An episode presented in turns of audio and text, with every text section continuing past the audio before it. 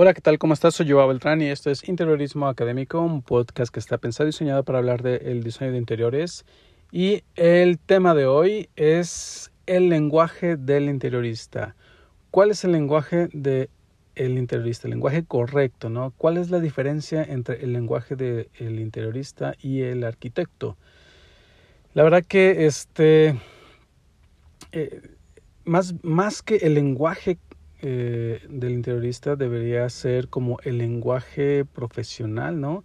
Finalmente no es exclusivo del interiorista, sino que todas las profesiones tienen como un lenguaje eh, muy específico, ¿no? Alguna terminología como eh, muy específica afina a la carrera, ¿no? Que eso denota como el profesionalismo y eso es a lo que va, ¿no? Este, este podcast, este episodio de El lenguaje del interiorista. Pero antes de comenzar, me gustaría agradecer mucho, como siempre, a todos los que, todas las que me han enviado o me hacen comentarios. Por ahí este de pronto hay quienes están eh, quienes escuchan mis los episodios del podcast y luego me, me, me, hacen preguntas no de oye Joao no entendí muy bien eso de lo del valor funcional no que, que, era no o este o escuché tu el episodio de este el moderno no es moderno y a qué, algo no y, y, me preguntan y eso la verdad que me, me gusta mucho me, me, llena que saber que, que están escuchando el, podcast que les eh, llama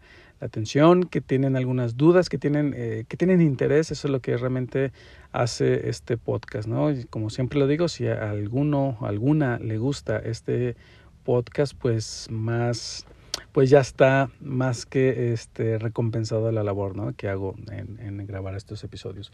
Así que pues muchas gracias y pues como siempre, eh, este, eh, suscríbete si vas llegando a este podcast, Interiorismo Académico, pues bienvenido, bienvenida. Eh, este, este, pues, este es tu podcast, ¿no? Para hablar de de interiores y suscríbete, activa las descargas automáticas en tu dispositivo móvil para que estés atento, atenta a cuando salgan los episodios nuevos del, del podcast. Y pues bueno, el lenguaje del interiorista. ¿Cuál es el lenguaje correcto de un interiorista? Y bueno, este más que a veces cuando uno no sabe, ¿no? Como cuál es la parte correcta o cómo se deben hacer las cosas, a veces uno piensa en cómo no se deben de hacer las cosas, ¿no? Entonces, ¿cuál, más bien, cuál sería, podremos empezar con cuál no sería el lenguaje correcto del interiorista, ¿no? Y aquí, eh, que yo lo veo mucho en mis clases, en, con mis alumnos, con mis alumnas, que luego eh, presentan su proyecto, eh, este, platican, ¿no? Nos platican todo la metodología que, que realizaron para lograr su proyecto. Y ahí es donde salen muchas de estas palabras que no deberían, este, que no forman parte del lenguaje, ¿no? No que no se deban decir, pero que no forman parte del lenguaje del interiorista. Y que bueno, obviamente esto va, depende, va, va mucho, depende mucho de cada país, ¿no? Cada país tiene sus, sus, sus jergas, sus modismos, ¿no? Por ejemplo, este, en España, ¿no? Que luego, ah, está súper guay, este, está, está bonito, está, es la hostia, ¿no? Que todas estas, obviamente en España tiene una terminología, cada país va a tener su terminología. México tiene su terminología muy específica. Este, que de hecho si, si has visto las películas mexicanas de estas, estos clásicos, ¿no? Y tu mamá también, eh, Amores Perros, eh, que hay una terminología muy fuerte, ¿no? Obviamente no es el lenguaje cotidiano del mexicano, aunque sí las palabras, ¿no? Este, las palabras son eh, como del, del día a día, ¿no? Depende mucho de cada persona. Pero, por ejemplo, ¿no? Luego presentan, eh, yo escucho mucho, ¿no? Cuando presentan sus proyectos es de, eh, me va a quedar, va a quedar así súper padre, ¿no? Súper padre, maestro. Este, que esta palabra del súper padre, de hecho, cuando yo la decía en, en España, me decían, me decían, hostia, esto de por qué los mexicanos eh, asocian mucho a esta super padre a las cosas buenas. ¿Qué tiene el padre? Ah, ¿Por qué asocian el, el, padre a las cosas buenas y las malas a la madre, no? que realmente no es así, ¿no? Es este que en México tenemos muchas frases donde se dice que mandamos recordar a nuestra madre. Este, y me decían, ¿cuál es la obsesión de mexicano de las cosas buenas por el asociarlas hacia el padre y las cosas malas hacia el, a la madre? ¿no? Y no, realmente no es así, ¿no? También yo descubrí palabras en el norte del país, por Monterrey, que decían, este, está con madre, ¿no? yo esta, esta frase no la entendía hasta que poco a poco me fui acostumbrando a escucharla, de está con madre. Eh, y a veces es, eh, es, también esa, esa palabra forma parte de su lenguaje, ¿no? En, en, México, ¿no? Te va a quedar con madre, te va a quedar súper padre, te va a quedar... Eh, y esa no es la palabra correcta, ¿no? Luego también está una muy, muy típica mexicana que es, está chido, te va a quedar muy chido tu proyecto, vas a ver, este, y esta, esta palabra del chido es muy común, ¿no? El chido es como muy eh, alusivo a a, a padre, este, a bien, ¿no? Eh, está muy chido, está muy bien. Eh, y, no es la forma correcta, ¿no? Tú imagínate estar con un cliente y le dices, va a quedar súper chido tu proyecto, ¿no? Va a quedar súper chida tu casa. Pues quizás si estás hablando su lenguaje, ¿no? También ahí hay una línea delgada entre que estás hablando el lenguaje del cliente, porque el cliente, pues es el día a día, ¿no? Es un lenguaje del día a día de nuestro vocabulario de cada, obviamente de cada país, ¿no? Pero aquí entra la parte donde, este, imagina que una vez me pasó con un alumno que me dijo, que creo que ya lo he comentado en algún episodio, que me dijo, eh, maestro, llegó como el lunes, maestro, ya, yo ya te entendía a qué te refieres con esto del lenguaje correcto. Dice, este fin de semana llevé a mi, a, mi perro al veterinario, este fue como de, de urgencia, de, de emergencia que lo tuve que llevar este, porque se me puso enfermo y no sé, y tal, y, tal y cual, ¿no? Dicen en España, y tal y cual. Y este, pues nada, ya todo bien, eh, este, final no, no, falsa alarma. Pero me, me dice, pero ya te entendí, porque el, el, veterinario al final me estaba diciendo, me estaba dando como eh, el reporte, ¿no? De qué es lo que tenía y me estaba hablando con terminología médica, ¿no? Con terminología de un doctor, ¿no? Y me, dijo, obviamente no le entendí las palabras, entendí el concepto de lo que me estaba diciendo, como, como la cara que se nos queda siempre cuando vamos con los doctores. Y eh, entendí que estaba con alguien que sabía sobre su profesión, que sabía lo que estaba haciendo, ¿no? Entonces me sentí seguro de que ese veterinario hubiera atendido a mi perro, porque se denotaba que sabía, ¿no? Y, y, ahora te entiendo, me dice, ahora te entiendo por qué te refieres a ese, lenguaje profesional. Y, y, le pregunté, ¿y qué pasó cuando te cobró? Este, me dice, ah, no, pues le pagué. ¿Y se te hizo caro? No, no se me hizo caro, le pagué, le pagué bien, con gusto, ¿no? Porque este, atendió bien a mi perro. Y es exactamente hacia donde debe de ir el lenguaje correcto del eh, interiorista o del arquitecto, ¿no? Obviamente cada quien tiene sus propios eh, modismos, ¿no? Como interiorista, como arquitecto, pero debemos ser profesionales en el lenguaje en el que nos estamos comunicando. ¿Por qué? Porque el cliente va a notar la profesionalidad con la que estás trabajando, la profesionalidad con la que estás haciendo su trabajo y piénsalo, cuando te, llegue el momento de cobrar, entonces él va a, pagarte porque sabe que está con alguien que eh, está en buenas manos, que sabe lo que está haciendo, ¿no? Y sabe que está pagando eh, eh, unos servicios profesionales, ¿no? Entonces, ¿Qué palabras debemos evitar, no? Como interioristas o como arquitectos. Pues el chido, ¿no? El guay, el, este, es la hostia, la leche, este, eh, el super padre, el super bonito, ¿no? El, eh, te va a quedar súper moderno y a hacer alusivo a que te va a quedar como muy, muy contemporáneo, ¿no? Entonces, debemos evitar esa, ese vocabulario. No digo que no debemos hablar así, pero cuando estemos con un cliente, intentar no decir estas palabras para eh, este, que se vea nuestra profesionalidad. Entonces, ¿y cuál es, y entonces, ¿cuál es el lenguaje correcto? ¿no? Entonces, ahora vamos a la parte de cómo sí debemos hablar con un cliente. ¿no? Primeramente, debemos asociar que cuando queremos expresar que algo está chido, que algo está padre, que algo está guay, que algo está con madre, este, estamos diciendo que va a quedar bien. Pero ojo, aquí también entra otro aspecto muy importante. Cuando nosotros le queremos decir al cliente que está bonito su proyecto, que está bien, que sobre todo que está, que estemos, que es alusivo a bonito, este, a la belleza, es esto eh, debemos evitarlo. Esto sí debemos evitarlo. ¿Por qué? Porque estamos prometiendo eh, que va a quedar bello, estamos prometiendo la belleza. Y recuerda que la belleza es subjetiva, ¿no? Subjetiva a la persona que lo está mirando. ¿Por qué? Porque algo para ti es bello, pero para otra persona no lo es. Y así, y, es siempre, la belleza es, es, subjetiva, ¿no?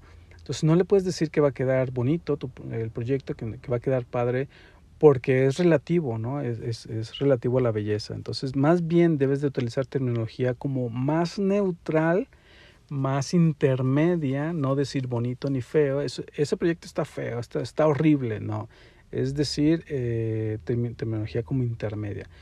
¿Cuál sería la palabra correcta? Bueno, eh, si estás haciendo alusión a que va a quedar bonito, debes como utilizar la palabra armónico ¿Por qué? Porque la armonía sí que te tiende hacia la belleza, ¿no? Porque es algo armónico. Nosotros si vemos algo armónico en la naturaleza, este, en, la forma de una flor, este, sobre todo si lo asocias mucho a, la sección áurea, pues eso tiene armonía. ¿Qué es la armonía? Es un equilibrio, una belleza, este, eh, ahora sí que armónica, y que es armónico para todos, para todas las personas que vemos eso, es, tiene esa armonía, ese equilibrio hacia la belleza, ¿no?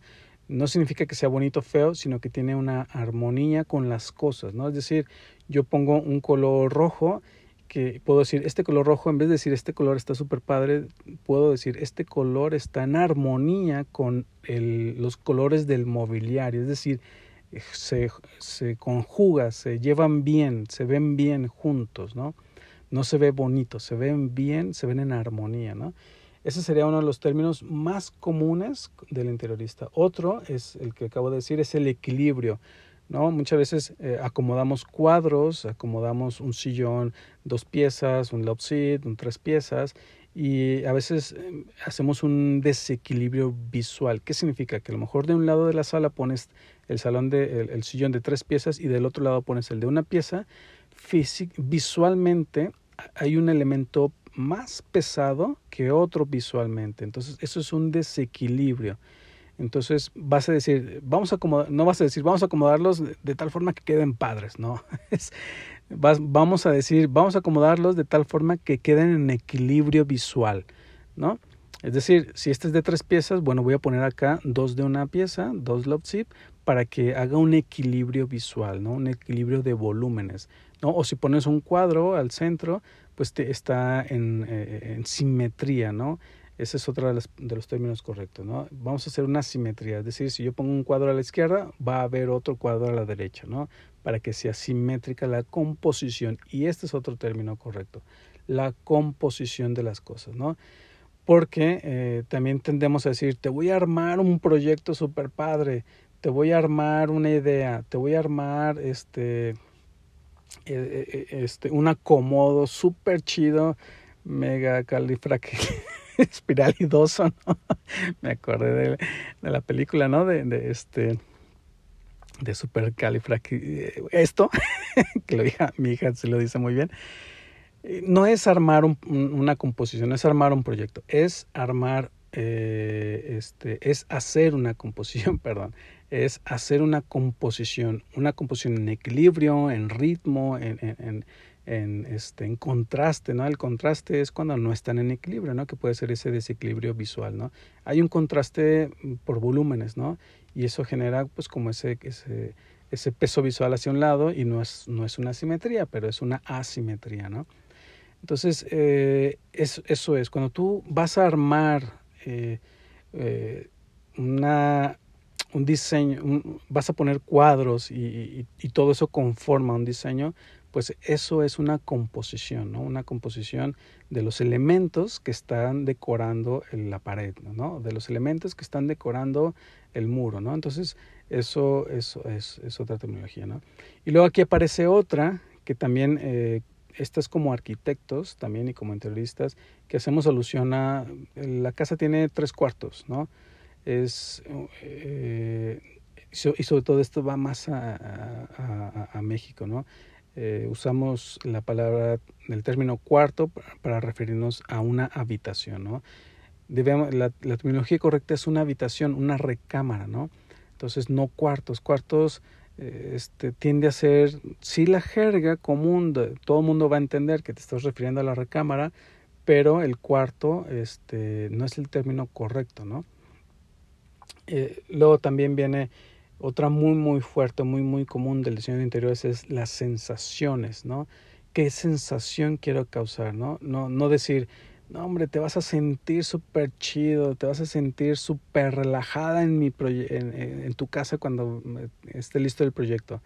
No, es las sensaciones que tú vas a percibir este, cuando llegues a tu casa después del trabajo, va a hacer que te relajes, va a hacer que te sientas como no hay cosa mejor que el hogar, no, no, hay, no hay hogar como el hogar, ¿no? Entonces, eh, también esa es otra, y esa, y esta terminología de las sensaciones es casi el eje central del lenguaje del interiorista, las sensaciones. De hecho, por hacia eso, hacia eh, con base en esa palabra, trabaja el interiorista, causar sensaciones en las personas a través del diseño de interiores, ¿no? a través del diseño de un espacio. Este, entonces, esas son las terminologías, ¿no? Causar sensaciones en los usuarios, causar sensaciones en tus clientes cuando lleguen a eh, a comer a tu restaurante, cuando lleguen a, eh, a, una cita y estén en la sala de espera y te estén esperando, la sensación que vamos a causar es tal. Entonces, esa es la terminología correcta, ¿no? ¿Y cómo se diferencia la terminología de un arquitecto a, un interiorista? Bueno, el arquitecto normalmente siempre habla hacia, eh, hacia estilo, bueno, más que estilos, hacia las formas, hacia el color del, en que va a terminar los muros, a que si la puerta es, es, es que si la altura de la casa es de 240. Es decir, es una terminología más técnica. Eh, de hecho, el arquitecto tiende mucho a hablar eh, esa terminología técnica de construcción, ¿no? Es que es un muro de carga, es que no podemos poner cuadros en el muro divisorio porque es de tabla roca, es que no podemos este, perforar el, el muro eh, porque es, es, es, falso, ¿no? O no podemos, eh, entonces siempre se va mucho a terminología constructiva un arquitecto, ¿no? Y el interiorista no, se separa de esa parte constructiva y se va más hacia las sensaciones, ¿no? Eso es lo que, la diferencia que radica eh, entre el lenguaje de un arquitecto y un interiorista. Entonces ten cuidado de no hablar con tu cliente como arquitectos, ¿no? Eh, sobre todo como personas como yo, que eh, nuestra primera formación fue arquitecto y después nos, hemos especializado como en el interiorismo, pues este, o vamos incorporando, nos vamos incorporando hacia el interiorismo también, vamos peleando entre terminología que es muy constructiva este, y a veces el cliente siente que está hablando eh, incluso hasta con un ingeniero civil, ¿no? Entonces, eh, siente eh, ¿cuál la, cuál es la línea delgada que el arquitecto, que el cliente, perdón, está sintiendo que le va a decorar un arquitecto. Y no está nada mal en eso, pero mm, siempre se, se ha sabido o, se, o, o hay el cliché que un arquitecto no sabe decorar, sabe construir, aunque hace que las cosas se vean bonitas, ¿no? Se vean en armonía, pero que no sabe decorar, ¿no? Ese es el, el, el, cliché de, de, un arquitecto. Entonces, si, si tú no estás hablando terminología de decoración como arquitecto, no estás hablando terminología de diseño de interiores, le estás haciendo sentir al cliente que te vas a encargar de que la casa no se caiga, de que la casa se vea bonita. Y es eso, que la casa se vea bien, no los espacios, ¿no? Entonces, si tú estás hablando de, es que en la escalera y vas a caminar y la función y, esta cocina va a estar súper funcional, ¿no? Este, estás hablando de terminología técnica de un arquitecto, ¿no? Eh, va, y debes de ir más allá, ¿no? Vamos a, a, crear una cocina con un ambiente un poco industrial, este, muy funcional, pero que tenga una un estilo tal, ¿no? Y unos materiales que sean este, acogedores, ¿no? O que sean dinámicos, ¿no? Y estás hablando ya esa terminología de lo que quieres causar como sensaciones en el espacio interior, ¿no? Y pues bueno, espero que este tema te haya gustado, ¿no? Este, que no haya sido como, eh, yo siempre, siempre, siento que cuando le digo esto a mis alumnos, eh, sienten como el regaño de no deban, no, de, no digan esto este, y luego lo siento cuando hacen su presentación final, están como mirándome de reojo de, ay, ya iba a decir chido, Ay, ya me iba a regañar Joao. Es, no, no se trata de eso. Lo podemos decir, de hecho yo también a veces me digo, y luego me dicen mis alumnos, eh, dijiste padre Joao. Este, sí, o sea, lo podemos decir, pero recuerda, entre más, más profesional seas, mejor te va a ir a la hora de cobrar con tu cliente y sobre todo a la hora de vender tu proyecto, ¿no? Porque vas a ver que sabes, vas a ver que sabes, eso no se debe decir así, va a, a, notar, va a denotar que sabes lo que estás haciendo, ¿no? Que tienes tu, tu, tu back office de estudios de diseño de interiores detrás que te puedan ayudar a resolver sus proyectos, ¿no? Y pues nada, espero que te haya gustado este tema y que este, te sirva, eh, que no te sientas regañado. Finalmente todo el mundo hablamos con la, la, terminología el día a día y pues a veces se vuelve difícil. Y bueno, espero que te haya gustado y pues eh, como siempre les doy las gracias por estar escuchando el podcast, por estarse suscribiendo. Eh, este, eh, como, como digo al principio, suscríbete activa las descargas automáticas y sígueme en mis redes sociales. Estoy en Facebook, Instagram como joao.beltrán con doble A. Ahí me puedes seguir, ahí voy posteando algunas, cosas, algunas cosas, algunos trabajos, algunos eh, este, proyectos, trabajos de mis alumnos que te pueden servir como inspiración para que puedas este, mejorar en, tus proyectos. ¿no? Y pues nada, nos escuchamos en el siguiente episodio, espero que te haya gustado y eh, nos vemos en el siguiente. Hasta luego. Right.